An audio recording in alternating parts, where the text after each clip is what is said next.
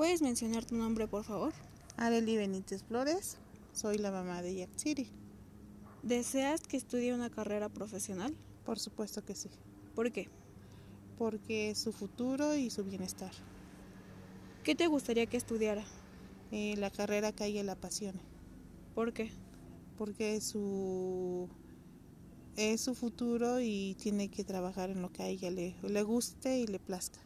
¿Crees que existe una carrera profesional ideal para mí? Eh, sí, hay muchas, pero una de las que a ella le gustaría es derecho. ¿Qué significado tiene para ti que yo sea profesionista? Eh, un significado pues sería un orgullo que se realizara como persona y como profesionista. ¿Crees que la carrera de derecho es una buena opción para mí? Sí. ¿Por qué?